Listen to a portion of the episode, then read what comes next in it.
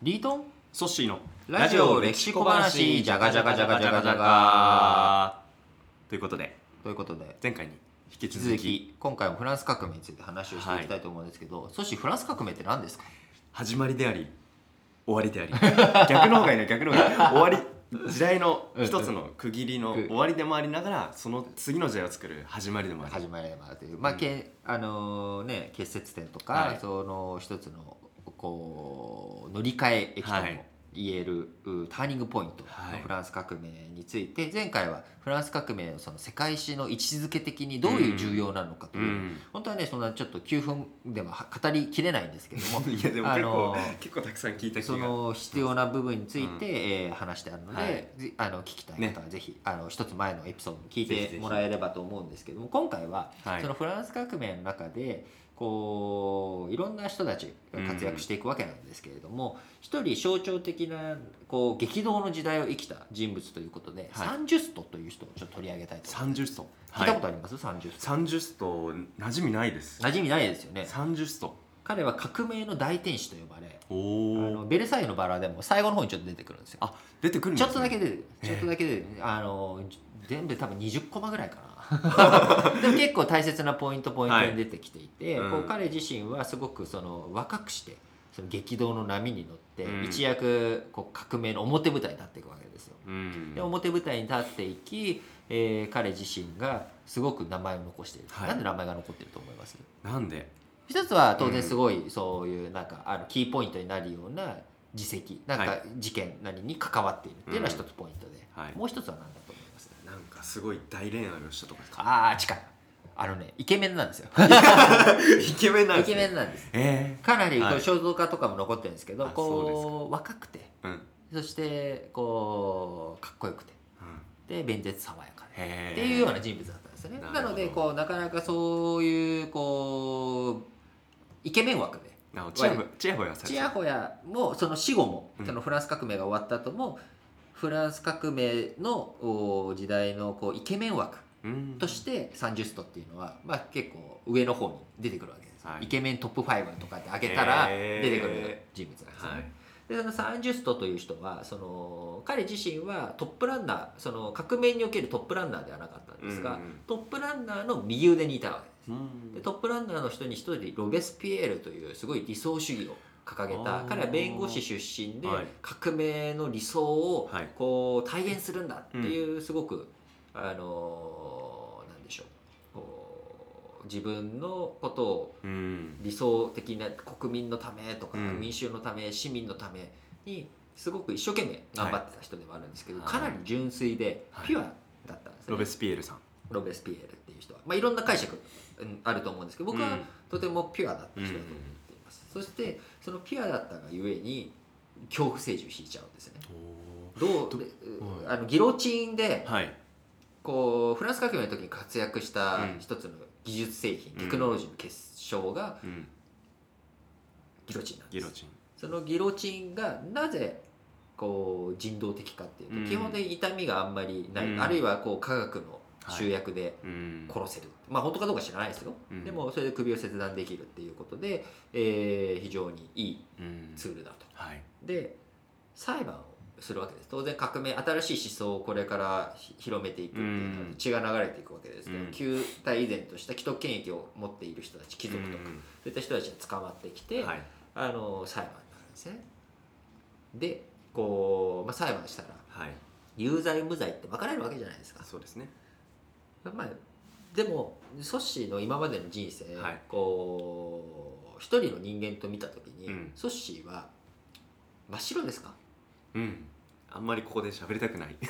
人間ね真っ白ではないんですよ。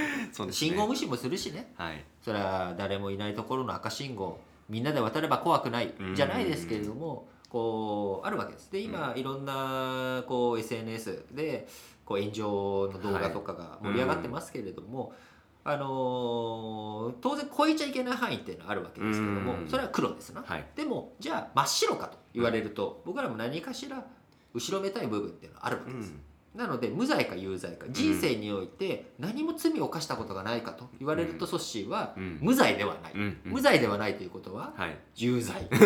有罪そういうことになっちゃうんですよ。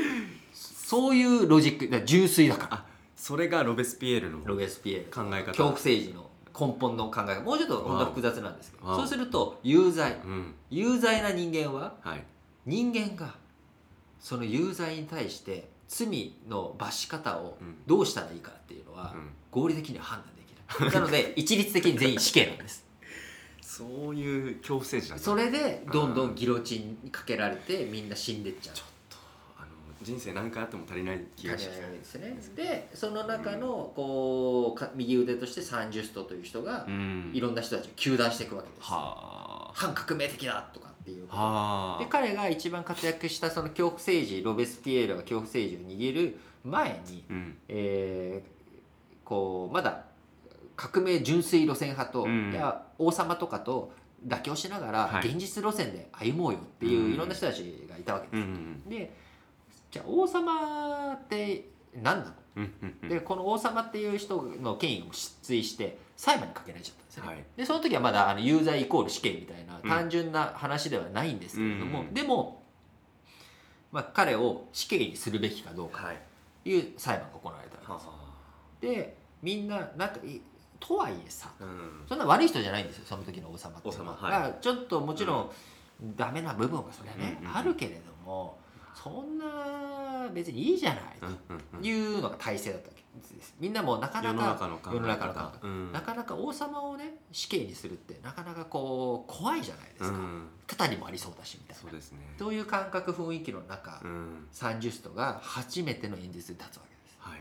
でその時にみんなでも若いわけですよ。サンジュストでイケメンなんでイケメン。で、はい。それに対してみんなやんややんやとヤジが飛ぶわけですね。今も国会で、うん。日本の国会でもヤジが飛ぶわけじゃないですかよく見る景色よく見る景色。うん。でお前ちゃんと喋れんのかみたいなことを言われて、サンジュストはとうとうと自分の意見を述べるんですね、はい。王様は死刑にするべきだと。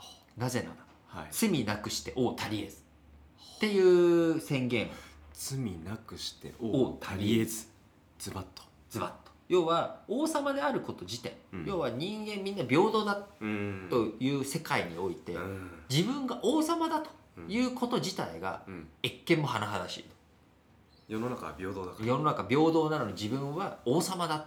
だから王様という地位自体がうん。すでに罪なんだ、あ越見です。越見。とだから罪がなくて王にはなれない、王であることイコールもうすでに罪なんだ。はい。っていうことでそんな人間を超えたそんな地位にいたって自分が宣言して王様についているっていうこと自体がうん。罪なんだってうん。カッパしたわけですね。でこれは筋としては取ってるわけです。そうですね。革命の。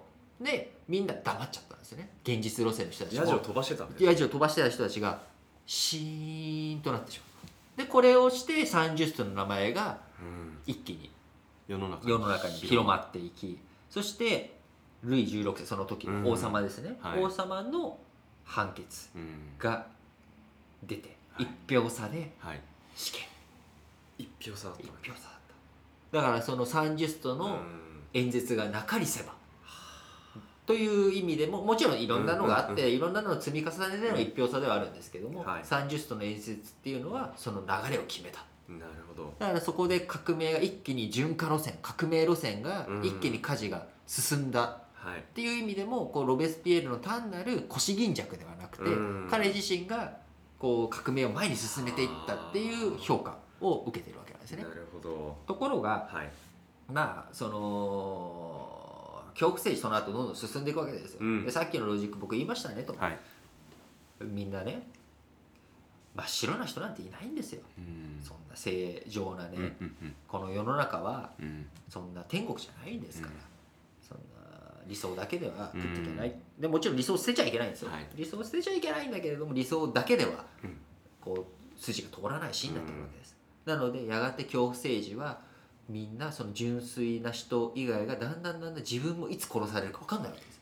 だって必ずすねに傷はあるわけですから。日々怯えながら生活せざるを得そないうですすると最終的にはロベスピエール・サンジュストを倒すしかないっていうことで彼らへの反動が起きて、うん。彼らは拘束逮捕されてしまう、そして即日裁判でうん。ロベスピエール・サンジュストはギロチン台の杖と消えた、うん。なるほど。その時サンジュストは27歳。